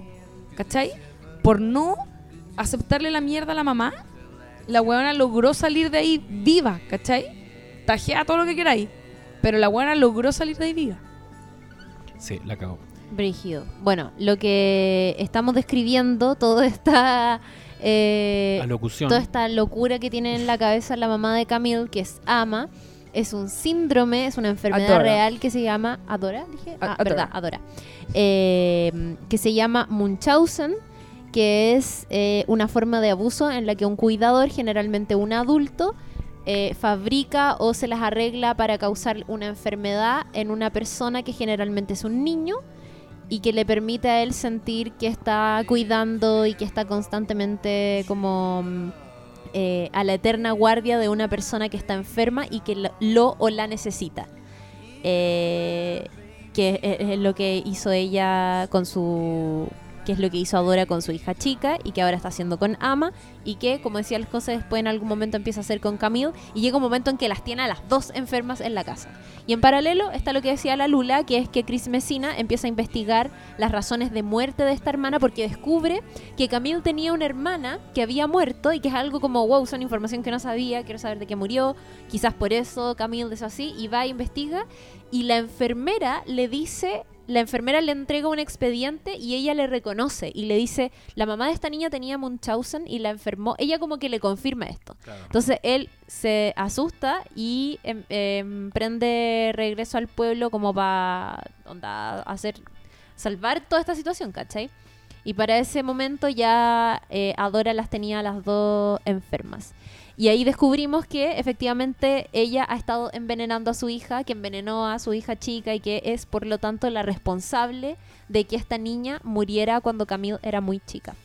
Y aquí entendemos caleta de cosas, que era lo que yo hablaba más adelante, porque es la psicología del personaje de Adora, que es esta mujer muy fuerte, eh, muy dominante, que vive con un esposo eternamente a la sombra de él. Sí. Un esposo que además entendemos hacia el final de la serie que sabía y que estaba en pleno conocimiento de todas las cosas que hacía su señora. Y que de hecho la música fuerte era para Exacto. tapar los gritos de la hija. Sí, po. Sí, po. Y ahí entiende que, eh, o sea, ahí entendemos que él simplemente cayó, onda, ignoró toda esta situación, hizo oídos sordos, nunca dijo nada, nada, absolutamente nada, porque era un pobre hueón Un que había hueón. sido como acostumbrado a vivir así con, con esta persona. ¿Y cuánta Además gente que- era cómplice, uno piensa también? ¿Cuántos Sí, pues, más la, la- cachaban? la hermana, o sea, la tía, digamos. eh, y eh, además que también Adora es una mujer que vive victimizándose todo el tiempo. Sí, po. ¿Cachai? Eh, ella, de hecho, eh, todo ese, ese gestito que esa la encuentro hermosa, como de ella tocándose la pestaña en el funeral de la hija, eh, llorando eternamente la muerte de la hija, hasta el día de hoy, o sea, de ahora cuando eh, Camille llega a la casa, eh, ve a la mamá que todavía mantiene la pieza de su hija muerta intacta y como que todavía llora ahí por ella y es como, como para que todos se preocupen de ella en el fondo también. ¿Cachai? Como que también tiene, tiene esa, esa actitud. Tú, eh, esa- ese momento cuando ella se pincha con una rosa, Mm. cuando está arreglando como las plantas que parece que se echó la cabra cuando tira como este carrito o era el auto, no me acuerdo, a la rosa y como que la, la estropea un poco y ella después la está como arreglando y se corta, o sea, pero se tiene una espina en un dedo, bueno, no es nada. Y está como todo el rato después como, ah, me duele demasiado, casi que no puedo hacer cosas porque me duele el dedo porque me pinché. No, y le, Es y le- ridículo. Y le dice, mira lo que me hiciste. po". O sea, a ese nivel culpando a la hija, a la vieja Claro. Mm. Sí, yo- a propósito de psicología, yo quedé golpeadísimo con la existencia de esta weá llamada Munchausen, que es una locura y que creo que igual es una como patologización de algo que eh, también existe mucho en menor medida. O sea, gente que quiere controlar a otro, Totalmente. gente que necesita que la necesiten de alguna manera, que Eso es, necesita tener control Eso sobre es. la gente. En este caso le ponen este nombre, o sea, existe esto, lo usan como, como una forma de que ella derechamente ya sea ya sea psicópata. Y otro detalle que también me gustó como en el plano eh, psicológico es como Amy, el personaje de Camille, leyó también a los dos hueones con los que intimó. Porque si bien al principio te empiezan a, a- a sugerir que va a ocurrir algo con este detective que termina ocurriendo y, y que es muy raro porque antes de darse un beso como que la loca le pide que la masturbe ahí en el bosque Es, pa- Eh, es para no sacarse la ropa. Esa es su Es, forma de culiar. es que es eso, y, y solo culiaron así, y eso genera también eh, una obsesión de este weón por eh, entenderla a ella, por descubrirla, porque ella representa toda esta inestabilidad y, todo este mundo caótico que él no tiene en su vida, que su vida es como muy normal. Sin embargo, ella entendió que no se podía abrir a él. Y eso, ¿qué, qué ocurre al final? Que cuando el weón le ve todas sus marcas y todos sus sus rayados y, las palabras que tiene escritas en la piel, eh, se aleja. Como que le parece muy freak y, y se queda como pensando y al final le da como, se va a despedir nomás a la clínica y la hermana menor le dice como, ay, qué saco de wea que es. Sí, Sí. porque además la ofende heavy cuando, cuando está en el hotel.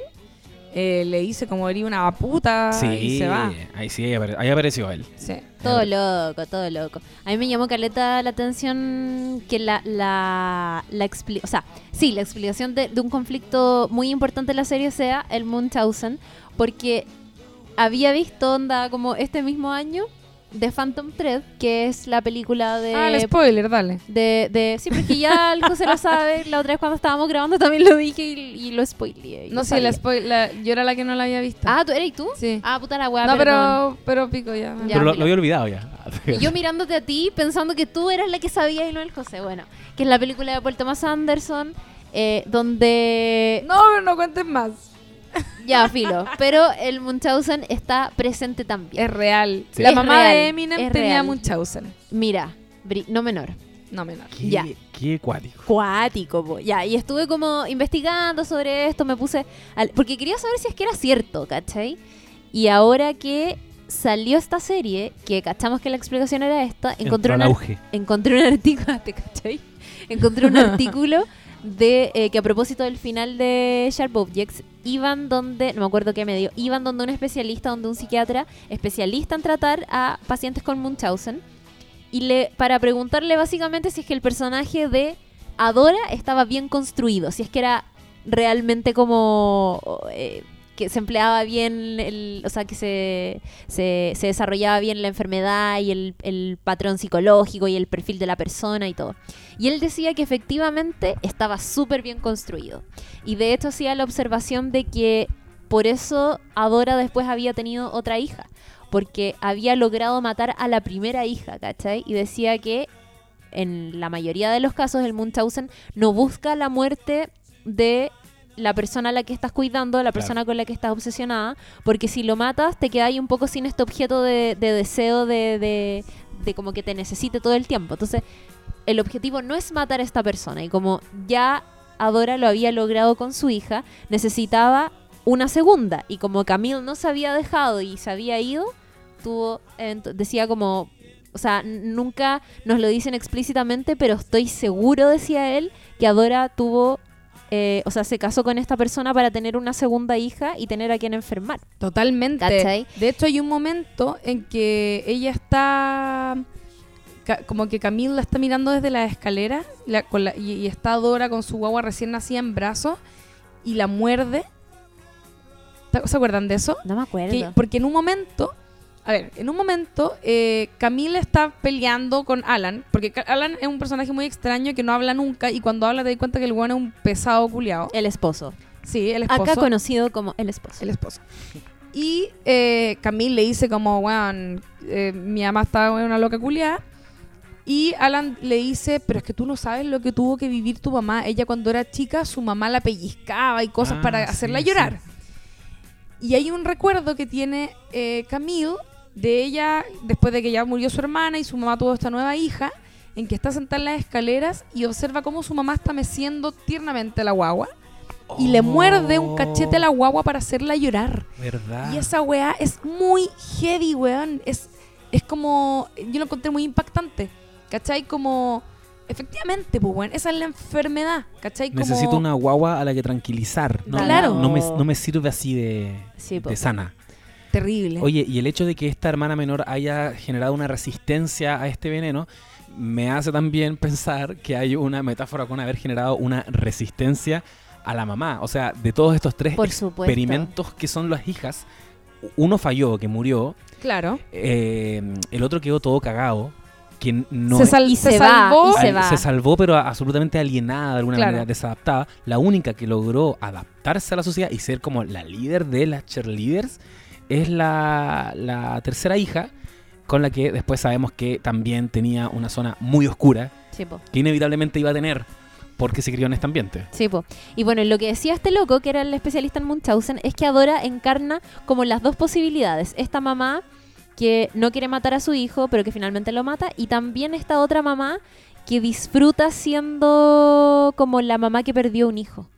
Eh, que también es otro perfil, que es como la mamá que mató a su hijo por eh, Munchausen y que siente placer siendo el centro de atención en el funeral o en la vida después de este hijo muerto, que es como la pobre mamá que lo dio todo por la enfermedad de su hijo y que ahora vive sin él. Y es como admirable la fuerza de esta mujer. Y ella lo recalca todo, todo el rato. rato, todo el rato, así como es paloyo. Y de hecho él, él hacía ahí como menciona un caso súper emblemático en Pensilvania, que era de Marie Noé, que es como una loca que padecía de Munchausen y que mató a 10 de sus hijos.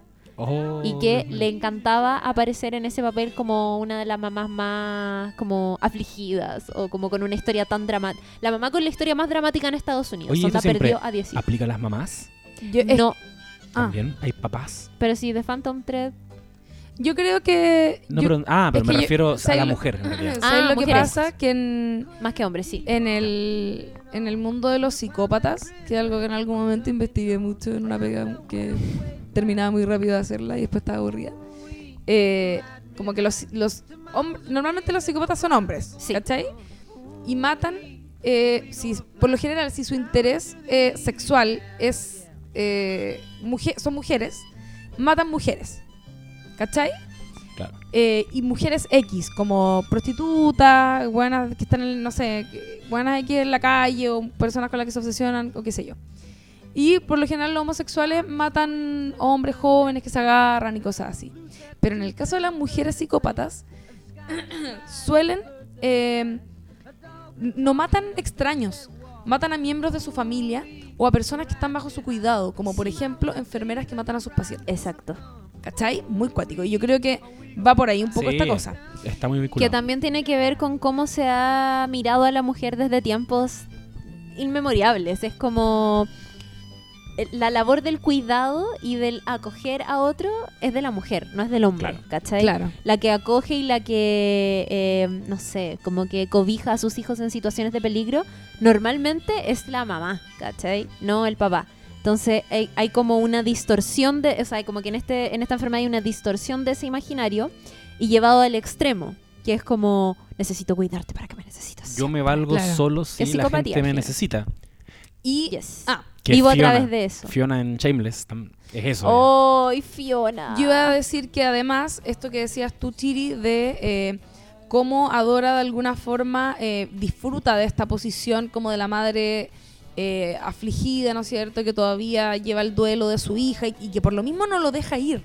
¿cachai? Mm. Por eso llora y deja señales de su sufrimiento, mantiene la pieza intacta, deja el pañuelito ahí con el que lloró encima de la cama, etcétera. Y también descubrimos en algún momento que la mamá, que esta mujer Adora, eh, ella mantenía un tipo de relación con las chicas que murieron en el pueblo, que era como una especie de tutora o profesora de algo. Sí. Entonces, eso también nos empieza a llevar hacia el final, que es a sospechar de que esta mujer, como mató a su hija y tiene enfermas a sus otras hijas, muy probablemente también es la asesina de estas otras dos cabras que mueren. Y efectivamente, eh, cuando ya están en la pitilla, yo ahora voy a avanzar hacia el final, ¿no? Sí, sí, da- Cuando ya están en la pitilla, eh, Camille, ¿no es cierto?, enferma porque se empieza a tomar el jarabe de la mamá y, y ella no lo tolera, a diferencia de la hermana y está para la zorra. Eh, y llegan, lo, llega el, el detective, que en una primera instancia como que va a tocar la puerta a su casa y luego se va y después vuelve y llega con el, con el jefe que lo, lo mandaron a llamar y qué sé yo, como que las rescatan y encuentran en la cocina el alicate con el que sacaban los dientes de las niñas. Sí. Y toman a Adora presa y es como, weón, es una asesina en serie. Es el desenlace de esta historia, Wowson. Y, es, y ahí hay un detalle, porque en el capítulo, creo que en el capítulo 2, eh, el policía investigador, Chris Messina. Chris Messina, ¿cómo se llama el personaje? Richard Willis. Eh, Ya, eh, Richard. Richard. Richard. eh, hace el experimento, compra una cabeza de chancho, porque además en el pueblo, ¿no es cierto? Como que tenían... Oh, verdad. Tenían un matadero y una que- como una, yo le digo fábrica de chancho a esta altura porque ya es como, parece fábrica, eh, que eran los dueños, era la familia de, de Camille, de hecho. Eh, y eh, él como que hace el experimento de sacarle los dientes al cha- a la cabeza de chancho y lo encuentra muy difícil para él como hombre hacerlo solo. Claro. ¿Cachai? Entonces, igual eso al principio hace un ruido porque es como, ya, pero realmente esta mujer adora que es como delicada y como finita. Aparte que eh, el personaje, eh, a mí lo que me parecía también como muy llamativo es que yo creo que Patricia Clarkson debe tener como unos 60 años, no sé qué edad tendrá. Es bastante mayor Sí. Y es tiene una figura de veinteañera, ¿cachai? Se ve muy joven Flaquísima, además. eh, súper flaca, muy regia, con unos vestidos como de otra época, preciosa, con un pelo. Entonces uno dice, chucha, ¿realmente ella con un alicate le sacó los dientes a unas cabras chicas? No lo sé. Pero la llevan presa, al- eh, Alan también, me imagino. 58 años. A mí me surgió que realmente ella hizo eso y fue a dejar el cuerpo también al, a mitad de la este calle, callejón, en el pueblo, claro. ¿cachai? Quería entregar un mensaje realmente y como que el único que me hacía ruido era eso, pero tenía sentido. Si encontraron el alicate en su basurero, O sea, era ella. eh, eh, hablando de cosas, no sé si... Oh, no, lo voy a dejar para el final mejor. Eh, bueno, eso a nosotros nos hace dudar un poco. Y eh, hay una pequeña elipsis en la que eh, vemos que, bueno, eh, las llevan al doctor, a las chicas, ¿no es cierto? Porque las enfermó la mamá, qué sé yo.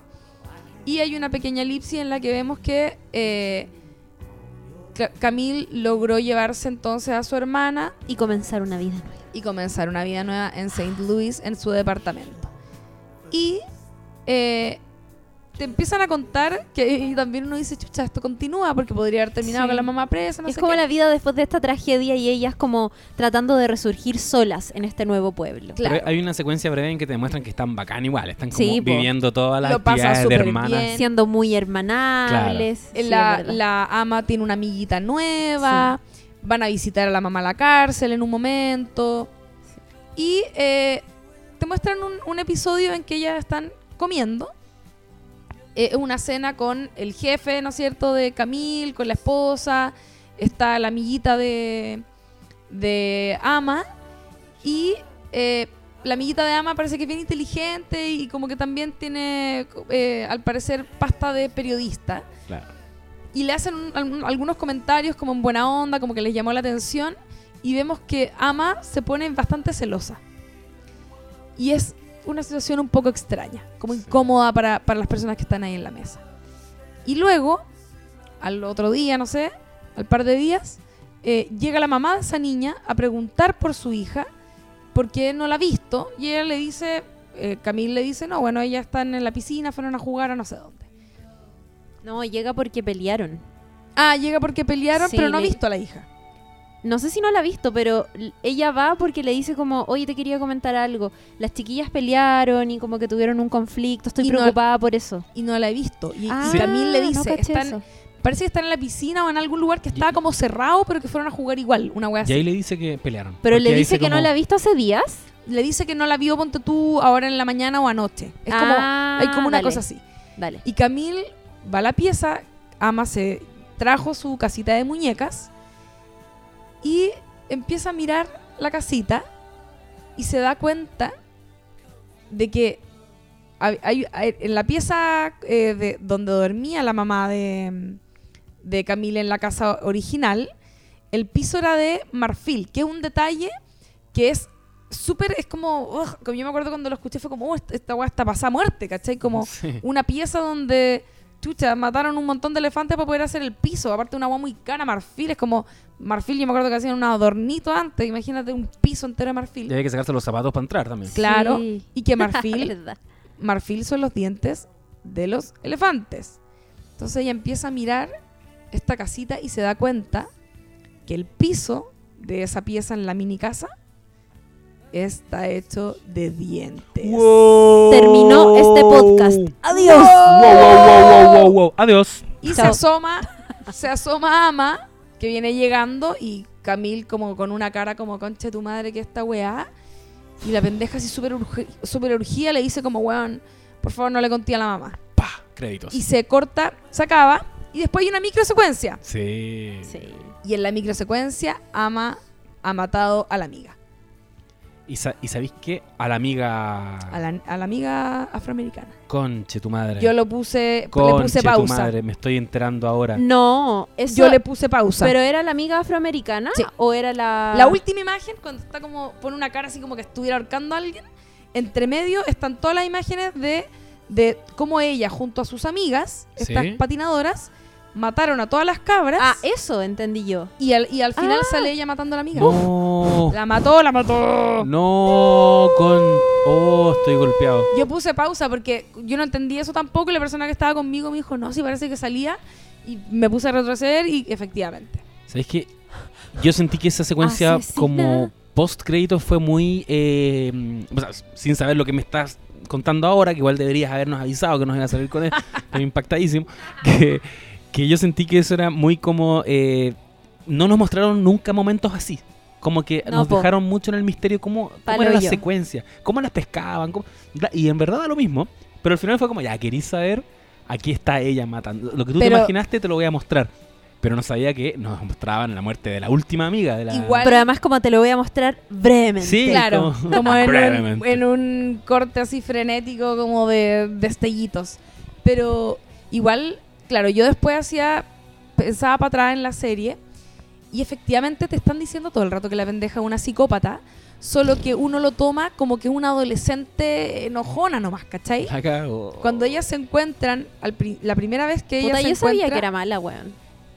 cuando ella se encuentra con Ama eh, y con las amigas cuando están haciendo la búsqueda, ellas están ahí mismo en el lugar, eh, fumándose un pucho, riéndose de las cabras que se han muerto y se ríen de, de las cabras que se han muerto varias veces a lo largo de la serie. ¿Cachai?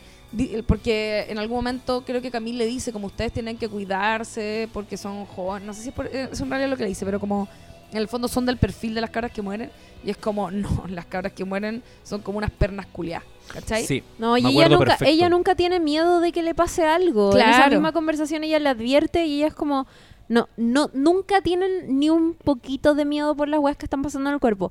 O sea, en el, en el cuerpo, en el pueblo. Al contrario, ella se siente muy como, mm, como due- ama y señora de- del pueblo, como a mí no me va a pasar nada, y que conche tu madre salgo de noche, en patineta me curo y que tanta Sí, wea, yo me acuerdo cuando ella les dice como no, a, a las perdedoras son las que están matando y yo al tiro dije ya aquí tenemos a la psicópata, pero luego rápidamente la serie me hizo olvidarlo porque me la convirtió en otra cosa, me la convirtió como en una cabra malcriada Que era di- así por la, la- mamá. la- del pavo. Claro, dice cosas sin pensar, después le pone el chicle en el pelo y como Claro. que por ahí lo puedo entender. Igual, eh, eso también está muy bien construido porque efectivamente las psicópatas, los psicópatas, eh, hay como que, por lo que he estado preguntando yo por ahí, como que no es que hayan solo dos, pero hay, digamos que hay dos tipos de psicópatas. Están los psicópatas que la vida los ha maltratado muchísimo, como ponte tú estos casos de, de gente que, que le sacaban la chucha cuando eran chicos y que, no sé, o se murieron sus papás y después fueron a un orfanato y lo pasaron pésimo y como que tienen un odio generalizado como contra el mundo y son muy violentos, ¿cachai? Pero también están los psicópatas que son estos que tienen una relación muy codependiente con las mamás. ¿Cachai? Y ahí se genera eh, esa, esa estructura como de, no sé, una estructura de personalidad, pero esa patología finalmente que tienen ellos, ¿cachai? Que es como, o sea, hacen todo para complacer a la madre, ¿cachai? Pero a la vez, en el caso de Ama, es como que ella empieza a matar, cuando mata a estas chicas son las chicas que se llevaban un poco de la atención de su mamá, que era la atención, era solo para ella, ¿no es cierto? Que algo que también llama la atención porque Es una adolescente rebelde, como que está en la del pavo, no sé, pero con la mamá jamás le porfía nada. Y eso Sí. es raro, ¿cachai? Uno dice como, pero ¿por qué no es rebelde con la mamá si una pendeja rebelde? Y después, ¿cachai? ¿Por qué? Y de hecho, ahora que lo dices, es la única razón por la que Camille no corre riesgo al lado de esta cabra chica es porque la mamá no la quiere. Exacto. Pero si ella hubiera visto que ella era competencia, weón, De hecho, nos insinúan que ella está en peligro cuando los, herma- los amigos como que se la llevan a carretear y, y ella acepta tomarse una pastilla. Yo ahí dije, esta weá puede terminar mal. Esta cara como que se está entregando mucho a estos pendejos irresponsables. Eh, Y bueno, lo que tú decías, y como esta codependencia con la mamá está súper bien englobado magistralmente en la última frase de la serie, de la temporada, que es, eh, no le digas a mi mamá. Onda, Claro. Acaban de descubrir que es asesina y le importa que la mamá no lo sepa. Locura. Heavy. Heavy. La serie además, quiero decir, parte y termina con la misma canción. El soundtrack para mí es otro personaje más, porque encuentro que muy bueno. Está en, en Spotify la- la- el soundtrack. Que es lo que han estado escuchando a lo largo de este podcast. Eso mismo. Y que van a empezar a escuchar ahora también, yo creo, ¿no? Estamos ya como en pie de ir cerrando este capítulo. Yo creo que lo dijimos todo. Sí, yo, yo quería decir eh, las cosas malas que no me gustaron. Hay cosas malas. Sí. No, en realidad, a ver, voy a hablar de cosas no tan malas y cosas malas.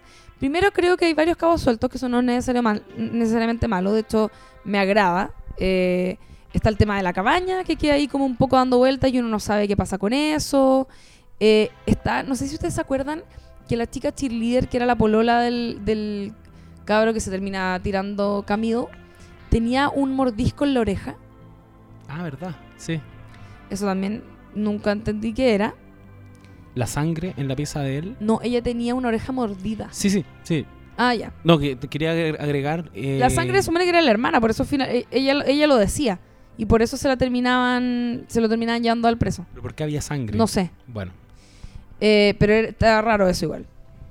Eh, pero algo que a mí me. Cosas que me hicieron ruido, sobre todo al final, eh, son dos. Uno, cómo eh, si se supone que Adora estaba envenenando constantemente a su hija, resulta que Ama tenía tanta libertad de pronto y como que se la arrebatan de un segundo a otro, que es cuando. eh, justo cuando Camille se está yendo. Es como que en qué momento la soltó, ¿cachai? Como cómo funcionaba esa dinámica. Y a mí algo no, no me quedó tan claro. ¿Se entiende? Como. ¿a Camil? No, po. La, la mamá, Adora, Sí. enfermaba supuestamente a Ama constantemente. La mantenía enferma para tenerla bajo su cuidado y, qué sé yo, mantener esta dinámica con su síndrome, qué sé yo. Pero eh, cuando está Camille ahí, la pendeja no está enferma, no la están enfermando, ella está totalmente libre. Y está así desde que llega Camille. Sí. ¿Cachai? Y antes de que se vaya, justo la empieza a enfermar. ¿Cachai? Como que ahí fueran a volver a la dinámica, pero a la vez es como que la tuvo libre mucho rato. Y otra cosa que me hace un Pero poco... yo creo que eso es porque es porque está es porque ella estaba sola. Era como que la mamá no competía con nadie por el amor de su hija, ¿cachai? Como en el caso de la hermana chica que murió, te dan a entender de que Adora estaba como de- desarrolló una especie de celopatía con respecto a esta hija porque era demasiado cercana a Camille. Por eso también a ellas las muestran súper unidas y por eso la serie parte como con ellas dos patinando idílicamente en este campo abierto. Ama vivía sola con esta mamá, ¿cachai? Era como que la mamá no competía el, el- el amor de su hija con nadie, la tenía ahí todo el rato, entonces no necesitaba enfermarla como para tenerla cerca, porque al final era eso. Pero, ¿cachai? pero en teoría igual la estaba enfermando siempre. Había generado esa resistencia. había generado esa pero había caído en resistencia. urgencia. Sí, pues, pero la tenía ahí mismo, ¿cachai? El, el miedo parte, yo creo, y cuando la empieza a enfermar de nuevo, es porque sabe Ah, que Camille se la quiere la como llevar. ¿cachai? Y que se las va y que se van a ir las dos y que se va a quedar sola. Ya, te entiendo. Yo entendí eso, pero Ya, no y- sé. no, pero te, te compro. Te, te- tachado de mi lista. Y la otra cosa que me hacía mucho ruido hacia el final es que eh, al por- durante toda la serie todos transitan libremente fuera y dentro de la casa. O sea, como entran y salen de esa casa. Como que no fuera un tema. ¿Cachai? Sobre todo Camille y qué sé yo. Pero de pronto la casa se vuelve una prisión. ¿Cachai? Sí. Y es como que ocurre muy repentinamente hacia el final. En el último capítulo. Sí, po. Y, y de- me entendí lo que voy a mí como... eso me parece brillante. Porque Pero es yo- como- yo, siento es- que siento fue que- cuando ella cuando ella decide someterse a, a este veneno y, y ella le está diciendo, la mamá le está diciendo, yo sé lo que haces en el fondo. Y la mamá de alguna manera tácitamente le dice, no te voy a dejar salir de acá entonces, ¿cachai? Y, y yo siento- me pareció natural ese cambio. Siempre tuvo esta carga muy negativa a la casa, Pero al final, cuando ya esta weá se vuelve un thriller eh, de terror, eh, no puede salir. Y sentís que genuinamente no podía salir. A mí me, a mí me, me hizo un poquitito de ruido. Quizá lo encontré un poco repentino. Como que Mm. podría, no sé, mi- Me lo mi- compré yo también. para mí podría creo. a lo mejor haber sido un poco más paulatino. Como que siento que de un momento a otro, un lugar que nunca fue una, o sea, quizás durante su adolescencia sí, pero que hasta el momento no lo habíamos visto realmente como una prisión para ninguna de las dos, porque la pendeja también como que se mandaba sola un poco. De pronto era como la, una cárcel, ¿cachai? Me gustó toda la secuencia final y todo eso, como eh, tenían que lograr sacarlas de esta casa porque si no iban a morir casi. Pero como que se me hizo un poco, un poco rápido. Igual yo creo que va de la mano con lo anterior. Es como un poco el terror inminente de que las hijas se vayan y de que ella sabe que Camille ya sabe la verdad y que por lo tanto quiere salvar a su hermana para que no corra el mismo destino que eh, la hermana chica que se murió, ¿cachai? Por eso yo también, sí, es súper frenético, pero es también por, el- por lo frenético que es el, el desenlace de la serie, que es muy rápido y que de hecho el plot twist es como en un capítulo. En un capítulo, ¿no? Y que me tuvo al borde del asiento. Y, Sí. y, weón, yo dije, va a morir. Yo dije, va a morir, conche tu madre Camille. Y, y que pase eso, yo lo encuentro la zorra. Porque es como, weón, estoy, con, sí, estoy implicado totalmente con lo que está pasando. Mira, yo quiero decir que las cosas que a ti te hicieron ruido, ninguna me hizo tanto ruido. Cuando tú hablas de cabos sueltos, puede ser que en el papel uno diga como ya. Lo de la niña No, no, pero y yo la lo- oreja, eso me hizo, sí, eso Yo los cabos razón. sueltos no los encontré molestos.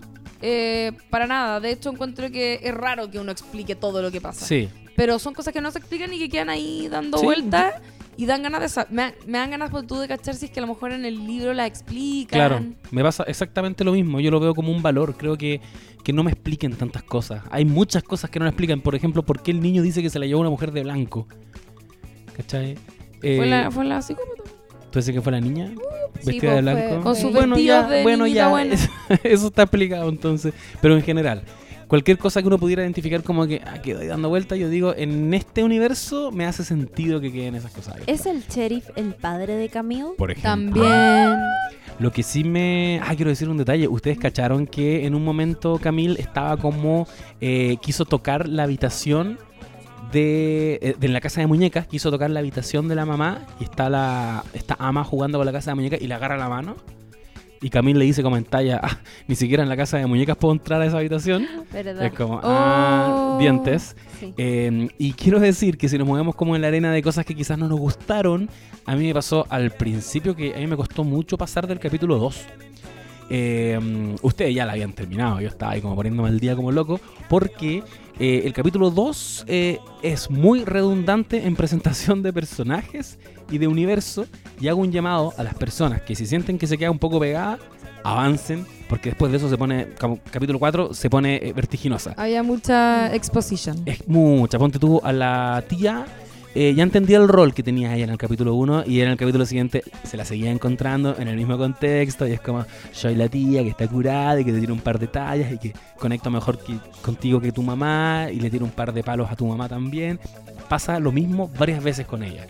Y, y me pareció que fue como, mm, eh, ya, ya entendí, ya entendí, caché, cómo avancemos. Pero después, capítulo 4, ya te va a ir por un tubo.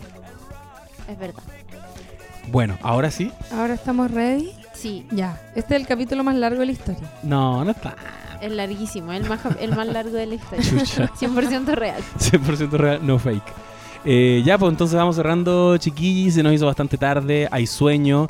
Déjennos, por favor, sus comentarios. Lo han hecho, lo siguen haciendo. Eso. Y es la zorra, es la zorra. Eh, y comenten y también atentos a nuestras redes sociales porque también estamos siempre haciendo encuestas, preguntas y queremos recoger eh, qué quieren ustedes que nosotros comentemos. ¿Cuáles son las series que quieren que comentemos ahora? Oye, quiero decirte que tú habías prometido un concurso. ¿En serio? Sí, un concurso dijiste. No me suena. ¿No? Ah, ya, ok, adiós. Inventeme uno para el próximo capítulo que va a ser de ¡De Bo- bo- bo- bo- Boya! Bojack. Oh. La mejor serie del planeta, vayan a verla. por Back favor. in the night inside I my was cell, in a really famous TV show. Yo estoy muy contenta por hacer ese capítulo de Bojack, así que lo espero con ansias Uy. y espero que ustedes también. Y ojalá que les haya gustado el capítulo y yo creo que ya me despido a esta altura. Sí, saquemos rápido el de Boyac porque, uh, ¿cómo vamos a hablar en ese capítulo? Tantas Ese va a capas. ser el capítulo más largo de la historia. Esa es la condición No, no sé. humana en un podcast. Eh, ya, Chao, me despido. Chao a todos. Chao, Gracias. Que tengan que estén una bien. buena vida.